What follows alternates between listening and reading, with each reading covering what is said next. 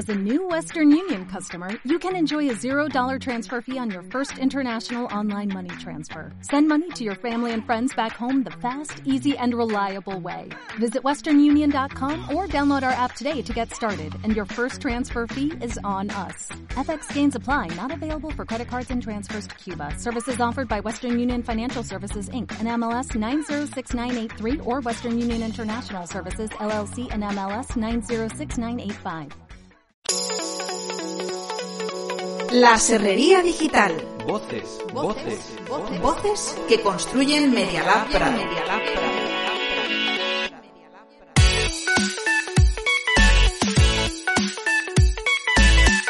Abrimos a esta hora las puertas de la Serrería Digital en el último programa del mes de noviembre. Pues no las sabrás mucho, Patricia, porque esta semana ya se nota el frío de verdad. Ya te escucho la voz un poquito tomada. Bastante. Pero lo que tienes que hacer en realidad es mover el esqueleto, como decían nuestras abuelas, para así activar la circulación y no tener frío. Muchos esqueletos y cuerpos en movimiento es lo que hay en Medialab Prado esta semana, con la propuesta de Jaime Del Val, artista metamedia y director del Reverso, que coordina el proyecto europeo Metabody. Buenas tardes, Jaime. Hola, ¿qué tal? A ver, Jaime, estas palabras sobre lo meta, es decir, lo que va más allá de algo, nos resultan muy estimulantes, pero ¿podrías explicarnos cómo surge y por qué un proyecto como Metabody, que está desarrollándose estos días en Medialab Prado? A ver, en una, en una sociedad que se parece cada vez más a Matrix, en el sentido de que cada vez tenemos unos cuerpos más inmóviles, más aislados, más conectados permanentemente a una serie de interfaces que están calculando cada movimiento que hacemos, intentando extraer beneficio de él, intentando orientarlo y dirigirlo, intentando predecirlo y anticiparlo, a unos extremos cada vez más radicales, porque esas interfaces con las que nos conectamos que todavía en su estructura, digamos, visible, ¿no? Esas ventanitas son herederas de un modelo de organización muy rígido y jerárquico que se inventa en el Renacimiento europeo. La perspectiva renacentista es el modelo que sigue definiendo cómo están definidas las interfaces que usamos en la actualidad. Entonces ahora están conectadas con sistemas planetarios de computación, sistemas Big Data, sistemas eh, de algoritmos dinámicos, emergentes, opacos, eh, prácticamente imposibles de conocer,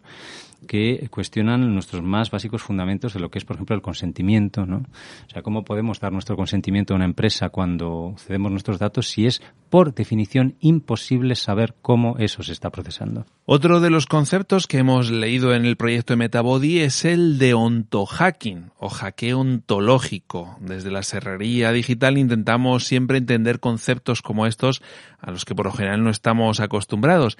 ¿A qué alude esta idea del ontohacking? A lo que va realmente es a prestar atención no tanto al contenido de nuestras tecnologías, sino a toda la infraestructura, a toda su estructura eh, perceptual, a cómo están organizando nuestras relaciones. A mí lo que me interesa de entender en nuestras pequeñas interfaces ubicuas no es tanto lo que aparece en la pantallita, sino cómo la pantalla misma es un modo de, de organizar relaciones que surge en el Renacimiento europeo, que está basado en, una jerarquía de, la sensorialidad muy rígida y muy reductiva y muy radical, es siempre una muy compleja, sofisticada y cambiante y dinámica relación de eh, sentidos que están modulando ¿no? En, sus, en sus relaciones cambiantes.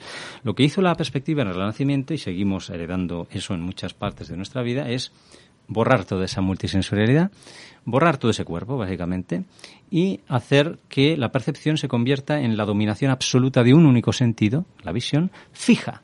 Una visión fija. Lo, primero que se borra es el movimiento. La perspectiva articula una geometría perceptual que consiste en fijación de un punto único de mirada respecto a un marco. Y esto es lo que seguimos teniendo y reproduciendo en cada una de estas interfaces. Esto es una anomalía radical respecto a cómo funciona la percepción en términos de movimiento multisensorial. Bueno, y aparte del taller en el que están participando personas que se inscribieron semanas atrás, hay otras actividades abiertas mañana viernes, el sábado y también el domingo. ¿Podrías comentarnos, Jaime, en qué van a consistir?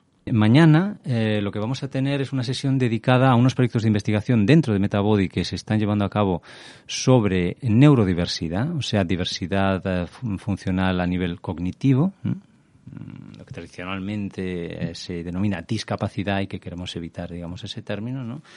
neurodiversidad, eh, ¿en qué medida los, en, se pueden crear, se pueden crear entornos que favorecen que personas neurodiversas, o sea, personas que no pueden eh, alinearse con los patrones dominantes de un conocimiento racional, por así decirlo, ¿eh? puedan, puedan proyectar sus mundos, eh, sus mundos neurodiversos, en vez de tener que, como suele hacerse en muchas terapias, tener que alinearse, aprender patrones racionalistas de funcionamiento, de memoria, etcétera, etcétera, ¿no? Metatopia sería el laboratorio en el que queremos explorar eso, ¿no? En qué medida la, la manera en que ahí se explora la multisensorialidad y el movimiento y la percepción puede favorecer esa plasticidad cognitiva. Queremos ver cómo crear entornos que sean que, promuevan la plasticidad cognitiva en vez de definir un modelo cognitivo perceptual ya cerrado, como es el de la perspectiva, como es el de nuestras interfaces digitales, que se centran solo en el contenido. Entonces ahí, bueno, vamos a hacer toda una serie de debates y tal, hablando de esta cuestión de los futuros neurodiversos, ¿no?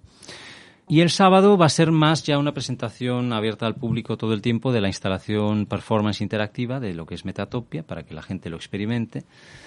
Eh, es algo que suelo llamar más bien metaformas, ni performance instalación, en el sentido de que es algo que cada uno debe experimentar. No está ahí para, no es, no es un show para que la gente vea, sino que cada cuerpo intentamos facilitarle una experiencia de hackeo ontológico, perceptual, por así decir, de ontohacking, ¿no? de cómo de repente ya deja de percibir el espacio en términos puramente cartesianos, lineales, euclidianos, eh, deja de, estar mm, eh, supeditando su experiencia a una dominación total de la visión a la distancia y enmarcada, sino que empieza a movilizarse sensorialmente, perceptualmente de otras maneras. ¿no? Esa exploración es la que queremos. Y luego, eh, aparte de eso, también se está, bueno, ahora ya pues cuando acabemos el, domingo, en donde quizás se hará también una salida a la calle con las estructuras de Metatopia.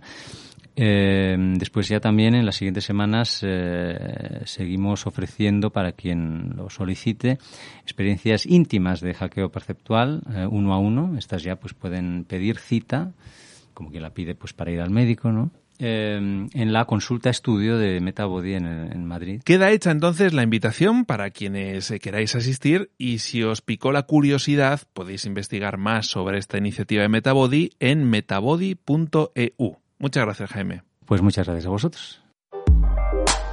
La lijadora. La lijadora. Pulimos la realidad y quitamos las imperfecciones para ver con claridad. Hoy le toca lijar a Marcos García, director de Media Lab Prado. Si hay algo que caracteriza a Media Lab es que es un lugar donde se hacen proyectos y a la vez que se van haciendo los proyectos se construyen nuevas comunidades, nuevas comunidades de práctica, nuevas comunidades de aprendizaje, nuevas comunidades de conocimiento. Entonces esta relación entre proyecto y comunidad eh, es algo que nos parece muy característico de Media Lab hacer un proyecto juntos es aprender a hacerlo juntos. Pero qué habilidades son las que eh, uno pone en juego cuando eh, se pone a hacer un proyecto con otros. La primera es la habilidad para escuchar, la escucha. La escucha es esencial, ¿no? Que es lo que los demás tienen que decir, tienen que aportar al proyecto. También está la habilidad de poder transmitir tus propias ideas y contribuir al proyecto colectivo. Luego está la habilidad de aceptar o incorporar esas ideas que otros han compartido. La siguiente eh, habilidad que creo que es esencial es la de el reconocimiento, el cómo acreditamos eh, las aportaciones que unos y otros han hecho. Muchas veces, si esto no se hace, puede que se destruya un vínculo y que por el propio grupo puede que se, se desintegre por falta de reconocimiento y esta tiene que ver eh, con una más amplia que es la de la documentación. ¿no? documentar bien los proyectos es lo que permite la cooperación más allá de lo que sucede en el grupo, que otras personas en otros lugares del mundo puedan eh, replicar, puedan adaptar ese proyecto a sus, necesidades locales.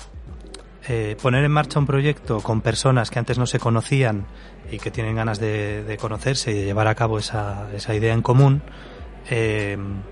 es un proceso de aprendizaje y que todas estas habilidades eh, se aprenden precisamente en la práctica. Y no hay tantos lugares, lugares públicos, donde nos podamos juntar con personas que antes no conocíamos para cooperar juntos en proyectos que benefician al resto de la comunidad. La Serrería Digital.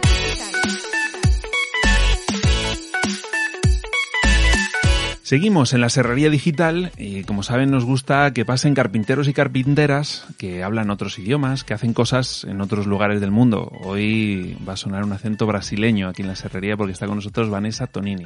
Buenas tardes. Buenas tardes, gracias por invitarme. Brasilera, pero habla muy bien el, español o el ah. portuñol. Gracias. Y ella viene en un espacio eh, que está en Sao Paulo, en Brasil, que es un hacker space o un espacio hacker eh, para feministas. Se llama el Maria Lab. Cuéntanos un poco qué es esto de un hacker space feminista. Sí, claro. Ah, hoy decimos que somos más, más un colectivo hacker feminista.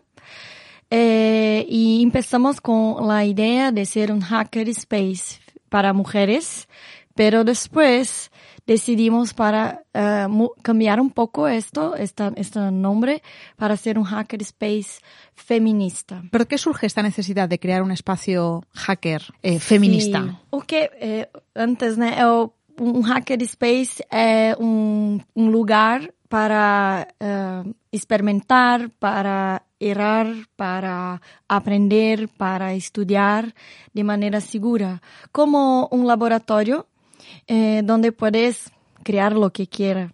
Y va a encontrar más gente que también está con la misma idea y quiera hacer cosas juntos, ideas malucas juntos y, todo. Y la necesidad de crear un espacio seguro para mujeres es que los espacios que son mixtos, mezclados con hombres, generalmente los hombres eh, infelizmente eh, nos interrumpen eh, y eh, dicen que em, empiezan a decir cosas como no lo que están haciendo no, no está bien deben hacer como así o sabes y, y nosotras queremos sentir que nosotras tenemos que descubrir las cosas por no, nosotras mismos ¿Y cómo ha sido la, respuesta? Porque, bueno, hay diferentes estudios, ¿no? De que ya las niñas desde los 6, 7 años ya perciben que ellas no sirven para la ciencia y la tecnología, ¿no? ¿Sirven realmente las mujeres para la ciencia y la tecnología? sé que la respuesta es muy obvia, pero no la tienes que dar tú. El obvio debe ser dicho sí, siempre. desgraciadamente. Eh, sí, claro. Eh, esta, esta cosa de que, que niñas nos, nos sirven para la tecnología es una construcción social es una creencia que limita las acciones de las mujeres, e incluso de los hombres, lo que ellos piensan de una mujer. Entonces es un problema social y no de género. Por ejemplo, eh, eh, lo, que pasa es que este tipo de, afirmación es una cosa sin fundamento porque uh, esto acontece, uh, se pasa mucho en Brasil de las niñas a veces pensar, mas la, la cosa es que ni sus madres ni sus padres también ya conocieron alguna mujer que puede hacer tecnología, que puede ir para el campo de, de de, de, ciencia y tecnología, entonces pasan esta misma limitación para sus hijas pero la cosa es que queremos eh, mudar esto de alguna manera. Entonces, uh, haciendo, promoviendo actividades para gente de todas las edades, uh, hasta para, a veces para madres que no sabían que podrían, que sus hijas podrían trabajar o, o estudiar cosas de esto, eh, de esta área. Uh, esto, este de poco a poco vamos cambiando la realidad de la, de la sociedad haciendo este tipo de actividad. Entonces, eh, jamás eh, podemos decir que es por causa del género de la persona que no puede hacer algo. Esta es la mayor tontería de que podemos decir de todo. Como por ejemplo, no puedo decir que un hombre no puede cocinar o hacer trabajo doméstico de casa o que no puede ser cosas que son estereotipadas para el género femenino y viceversa. ¿Cómo habéis ido en esta evolución del proyecto? ¿Habéis ido recibiendo a nuevas personas que se han ido incorporando? ¿Cómo habéis visto esa evolución desde el momento de nacer hasta ahora? Sí, uh, durante este uh, tres, cuatro años, creo que cuatro años vamos a completar uh, de colectivo. Eh, mucha gente nueva eh, se agregó eh, con experiencias diferentes, mujeres de contextos diferentes, más mujeres negras, más mujeres transgéneras, del movimiento LGBT. Entonces todo eso nos tornó más con una experiencia un poco mayor, más diversificada y nos, nos hizo crecer como colectivo más politizado también estamos cambiando y evolucionando nuestro manifiesto que define quién, quién, somos, em, donde decimos que somos un, colectivo eh, que eh, explora política y género y sus tecnologías.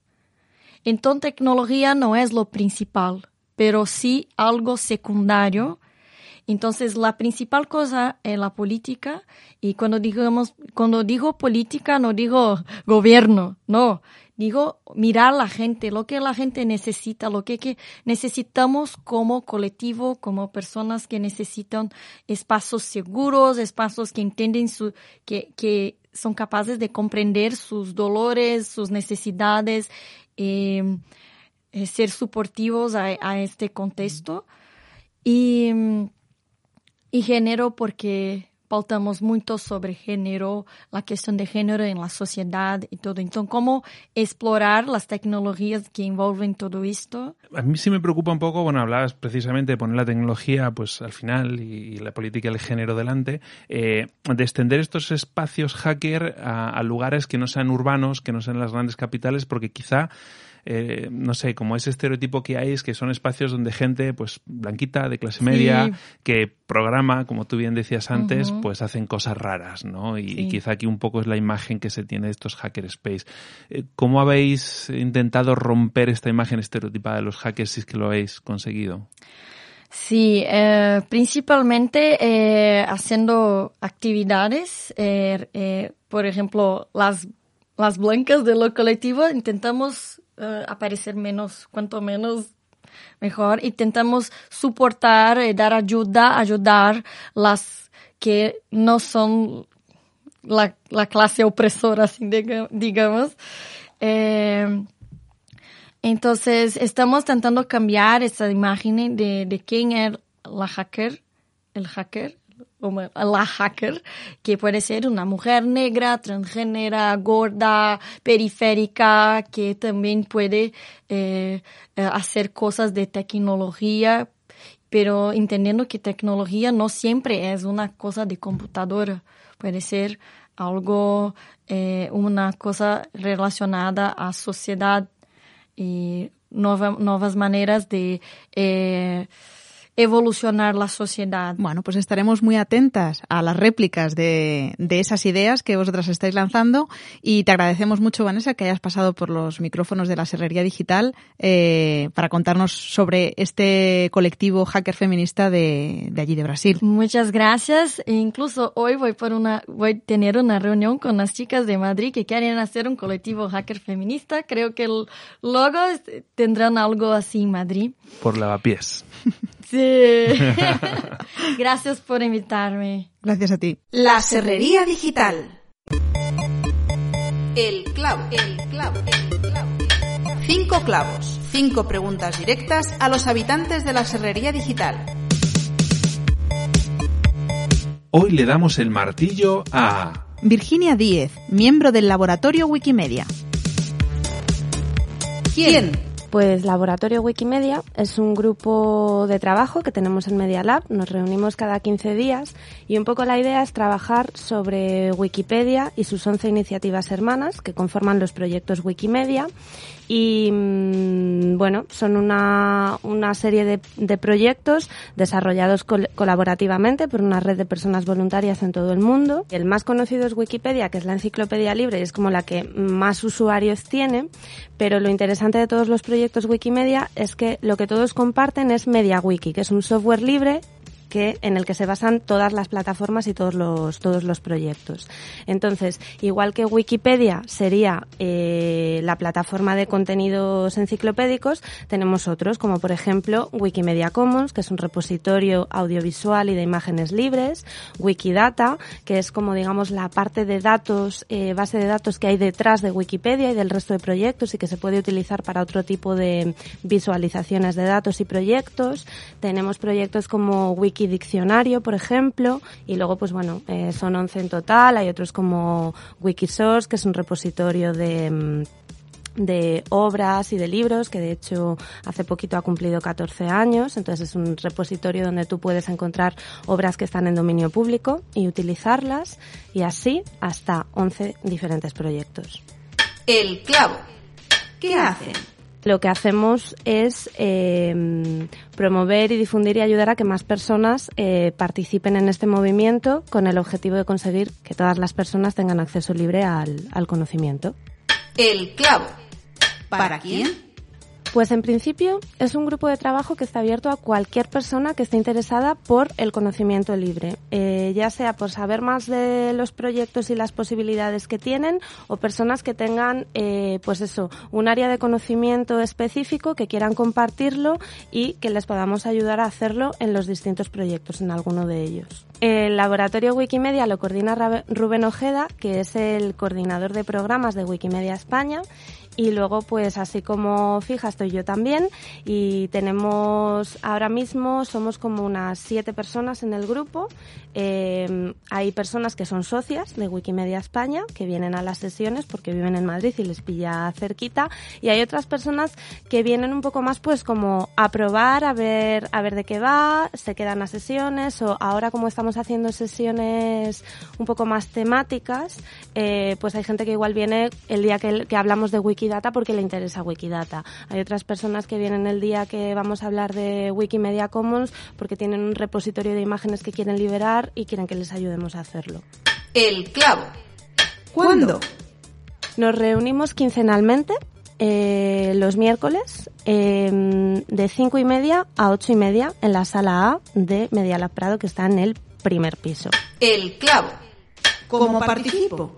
Pues en la página web de Media Lab Prado, eh, si buscáis laboratorio Wikimedia, aparece un poco una descripción, lo que os estoy contando del proyecto y eh, las fechas. También en el blog de Wikimedia España vamos contando eh, las sesiones específicas y temáticas sobre cómo, cómo van a ser y en redes sociales podéis seguirnos en el hashtag Laboratorio Wikimedia, donde también pues vamos avisando. Este miércoles toca, podéis venir a partir de las cinco y media y vamos ampliando información también también sobre cada sesión. Podéis escribir a rubenojeda.wikimedia.es. La Serrería Digital. Maderas exóticas. Entérate de las actividades y nuevos pedidos que llegarán próximamente a nuestra serrería. En los cargamentos de esta semana de maderas exóticas os traemos una actividad en la que van a poder intervenir los más pequeños, jugar el espacio. Será mañana, viernes primero de diciembre, y para explicárnoslo tenemos con nosotros a Sara San Gregorio, ex mediadora de Media Lab y una de las coordinadoras de estos talleres. Hola Sara, cuéntanos en qué consiste esto de jugar el espacio. Bueno, esta es la quinta sesión de jugar el espacio, son una serie de talleres en las que eh, son juegos que construyen espacios que para que esos espacios luego construyan juegos. Entonces hemos estado eh, experimentando con la superficie y el volumen y este viernes, mañana, nos toca eh, jugar y experimentar con la luz. Entonces van a ser unos talleres para jugar sobre mesas de luz con unas piezas que vienen de proyectos anteriores que he compartido con compañeros de aquí y en pequeños grupos vamos a hacer como las lámparas o móviles que, que cuelguen del falso techo del espacio, un poco para, para ir construyendo, esta vez con luz, la zona que hay aquí para, para las familias. Y aunque la actividad es mañana mismo, ¿todavía puede participar alguien que nos esté escuchando ahora? Eh, sí, sí, quedan plazas aún sí. Eh, hay que inscribirse en la web de Media Lab, en un formulario, es una actividad gratuita Y esta vez, por la naturaleza de la actividad y porque no hay tanta oferta, eh, la, está, más está dirigida a niños más pequeños, de a partir de un año, porque hay otros talleres que los niños pequeños no tenían tanta cabida. Maderas exóticas. Bueno, pues el segundo cargamento de maderas exóticas de, de, esta edición de la Serrería Digital os la traemos con fecha al próximo lunes 4 de diciembre, que es cuando cierra la convocatoria para colegios madrileños que quieran participar en el proyecto Levadura. El objetivo de esta convocatoria es seleccionar cuatro colegios, bien públicos o concertados, de educación primaria del municipio de Madrid, para participar en este programa de residencias de creadores educadores que se celebrará de enero a mayo de 2018. Así que los colegios que deseéis participar tenéis hasta el próximo lunes 4 de diciembre para enviar la documentación necesaria que podéis encontrar como siempre en la web www.medialab-prado.es. La Serrería Digital.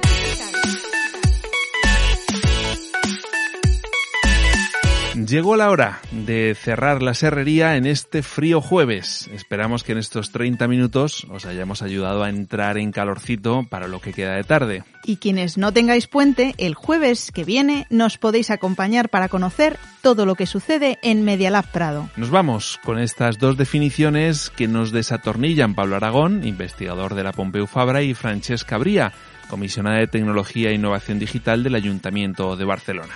Hasta el próximo jueves. El destornillador. Desarmamos palabras y conceptos para entender de qué madera estamos hechos. Algoritmo.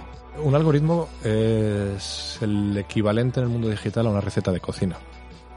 Es decir, cuando una persona realiza un, un plato, pues hace una, una, receta en la cual se indican una serie de ingredientes y cómo ellos se combinan para dar por resultado ese plato. Cuando hablamos de procesos digitales y de informática, pues un algoritmo es el equivalente a una receta, es decir, se indican pues una serie de, de entradas, que bueno, pues puede ser una serie de valores numéricos o cómo las personas pues presionan una tecla o escriben un texto y eso luego cómo se transforma y cómo se combina para dar el resultado que, que se está viendo. Eh, evidentemente, bueno, pues un algoritmo eh, es una herramienta muy fuerte de gobernanza relacionándolo con lo anterior. Es decir, eh, cuando se toman decisiones de estas plataformas un tipo de plataforma, qué tipo de algoritmos utiliza, esa serie de algoritmos eh, pueden tomar unas decisiones que han sido heredadas por la forma de entender de la persona que desarrolló cómo tiene que funcionar. Eh, lo cual, bueno, ahora hay una serie de discusiones muy fuertes en torno a la, discriminación algorítmica y eso cómo puede afectarnos, eh, sistemas de recomendación o, cómo, o sistemas de evaluación de, ranking de las personas. Es decir, si hay un algoritmo que dice que según una serie de datos de entrada, como puede ser cuánto ganas, dónde vives, con quién te relacionas o qué publicas en social media, igual es algoritmo de recomendación que ha hecho una persona, puede darte una valoración a la hora de pedir una hipoteca. Entonces, evidentemente, ese algoritmo eh, nos afecta en nuestras vidas. Y cómo sea ese algoritmo es muy sensible porque igual puede discriminar a una serie de personas o puede potenciar a otras personas. Eh, luego hay otro punto muy importante que es eh, si ese algoritmo es abierto o es cerrado. Es decir, si ese algoritmo se conoce o se desconoce. Es decir, si es, si es un algoritmo de código abierto, bueno, pues cualquier persona puede trazar y entender qué es lo que hace. De tal manera que, bueno, pues se puede evaluar si realmente lo que se está diciendo es lo que, lo que se da por resultado, lo cual tiene muy, eh, socialmente y políticamente es muy importante. Si es cerrado se desconoce y hay que fiarse o no fiarse de él. Eh, entonces, bueno, el hecho de que, vivimos gobernados, vivimos no gobernados, pero sí interaccionamos con muchos algoritmos al día, en, nuestro día a día, que no conocemos realmente cómo funcionan, eh, bueno, pues nos da una situación muchas veces que puede llegar a la indefensión y es creo que creo que es importante no empezar ya a tener creo que ya hay mayor conciencia que posiblemente hace 10 años pero creo que todavía queda mucho trabajo por, por realizar en cuanto a la concienciación de la no neutralidad de la tecnología o de la tecnología digital. El destornillador, soberanía digital. Y la soberanía digital significa que realmente tú eres, um, tienes la posibilidad de dirigir esta revolución tecnológica eh, a la prioridad de la gente, a la necesidad de los ciudadanos, pero también a la prioridad de políticas. Y después nos preguntamos, ¿A qué puede servir la tecnología? ¿Por qué necesitamos una Smart City? ¿Cómo gobernamos la tecnología? Que es, una cuestión muy importante. Y involucrar a la ciudadanía para repensar el futuro, porque realmente es el modelo del futuro, que es un modelo económico que tiene que ser más equitativo, eh, más sustentable y una verdadera economía circular y colaborativa. El destornillador.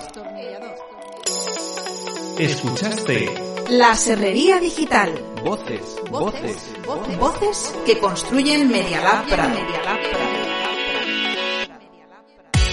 Todos los jueves de 6 a 6 y media de la tarde con Patricia Rillo y Santiago García por M21, la Radio Escuela de Madrid.